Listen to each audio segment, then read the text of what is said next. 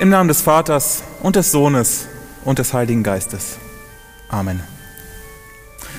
Herzlich willkommen zum Gottesdienst in der Petrikirche am Sonntag ex Audi. Wir befinden uns zwischen Himmelfahrt und Pfingsten in einer Art Zwischenzeit. Jesus war schon endgültig fortgegangen von dieser Welt und der angekündigte Tröster, also der Heilige Geist, der ließ noch auf sich warten.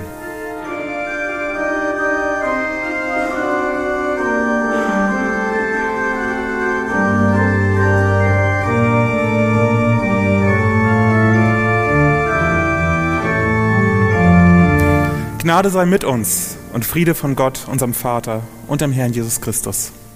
Amen. Liebe Gemeinde, 3500 Badewannen voll. Das sind ungefähr 700.000 Liter. Das ist die Menge an Wasser, die pro Sekunde von der Elbe in die Nordsee fließt. Die meisten von uns waren wahrscheinlich schon einmal an der Elbe und haben sie einigermaßen vor Augen. So richtig reißerisch und lebendig sieht sie zum Beispiel in Hamburg gar nicht aus. Das Wasser bewegt sich dort im Schnitt mit nur drei Stundenkilometern, so langsam wie ein Fußgänger. Unvorstellbar, dass auch da schon pro Sekunde 3500 Badewannen an einem vorbeiziehen. Dabei fängt sie relativ klein an, die Quelle der Elbe. Im tschechischen Riesengebirge entspringt die Elbe und nimmt knapp über 1000 Kilometer an Fahrt auf, bis sie bei Cuxhaven in der Nordsee mündet. Sie durchquert große und kleine Städte und bildete teilweise sogar, leider muss man sagen, die Grenze zwischen Ost- und Westdeutschland. Ihr Einzugsgebiet ist halb so groß wie Deutschland. Das ist der Bereich, von dem das Grundwasser über die Elbe abfließt. Mit dem Bereich ist sie sozusagen unsichtbar verbunden.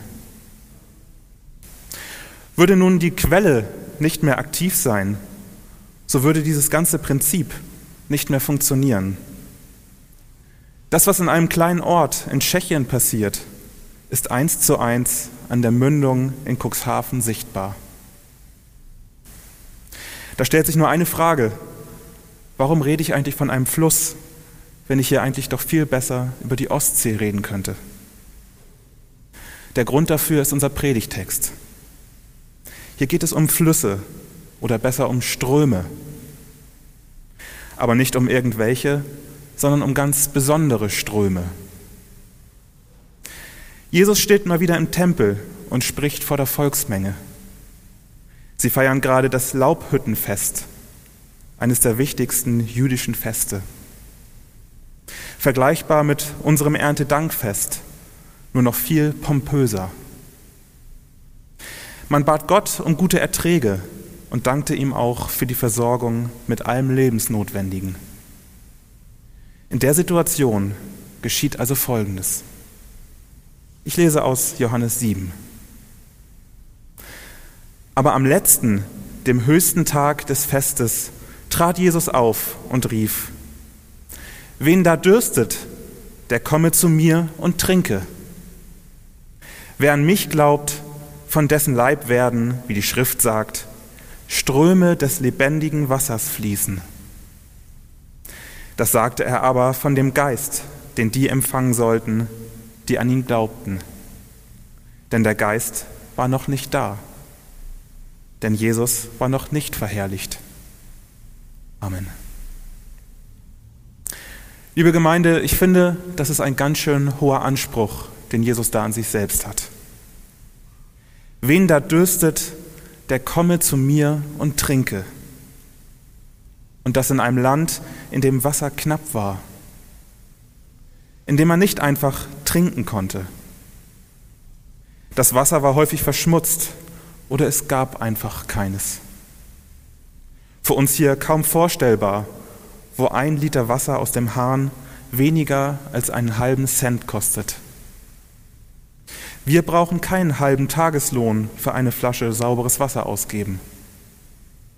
Denn so war es damals Und so ist es heute leider mancherorts immer noch so. Es war jedem klar, wie überlebenswichtig es ist, den Durst mit dem wenigen Wasser zu stillen, das man hatte. Natürlich zog Jesus keinen Tankwagen mit Trinkwasser hinter sich her, aber er versprach, etwas Lebensnotwendiges zu geben. Und noch viel mehr. Wer daran glaubt, der werde selbst zu einer Quelle, aus der Ströme fließen können. Ströme von lebendigem und trinkbarem Wasser. So wie die Elbquelle einen über tausend Kilometer langen Fluss antreibt, so könne es auch aus einem Menschen sprudeln. Ich finde, das ist ein schönes Bild, das im Predigtext danach noch weiter erklärt wird. Das Wasser ist natürlich nur symbolisch gemeint. Eigentlich geht es um den Geist Gottes, um das, was wir den Heiligen Geist nennen. Gar kein einfaches Thema mit dem Geist. Ich würde behaupten, wir brauchen Symbole, um ihn zu beschreiben. Denn wir sprechen von ihm, ohne ihn direkt greifen zu können. Wahrscheinlich liegt das auch an seiner Vielfältigkeit, die wir nur in Bildern ausdrücken können. Im Bild des Predigtextes ist er mit dem Wasser etwas Lebensspendendes und Notwendiges. Ohne ihn würde es kein Leben geben. Er verbindet uns mit Gott und mit anderen Menschen, ohne selbst sichtbar zu sein. Wir können, ihn, wir können nicht über ihn verfügen, aber wir dürfen mit ihm rechnen. Das verspricht Jesus seinen Jüngern vor seinem Abschied an Himmelfahrt. Der Geist wird die Kraft sein, in der Gott sich auf der Welt zeigen wird, in der Gott Trost spendet. Und was spüre ich heute von dieser Kraft? Was ist für mich der Heilige Geist, auf den ich hoffe? Vielleicht ist er ja wie das Wasser, wie ein Fluss, der lebendig fließt, der verbunden ist mit dem Grundwasser einer riesigen Fläche. An einigen Stellen tobt er mit Wasserfällen und Brandungen. Wenn Menschen Glück erleben, wo das pure Leben nur so sprudelt. Aber an anderen, ruhigeren Stellen mag man fast denken, es würde ihn gar nicht geben. Wo ist das lebendige Wasser in Trauer und Schmerz? Und wo ist es eigentlich in unserer christlichen Kirche, wenn die Mitgliederzahlen seit Jahren sinken? Haben etwa alle keinen Durst mehr? Gar nicht so leicht zu beantworten. Aber mir hilft da das Bild des Flusses oder des Stromes. Dort, wo das Wasser scheinbar steht, kann es mich trotzdem tragen.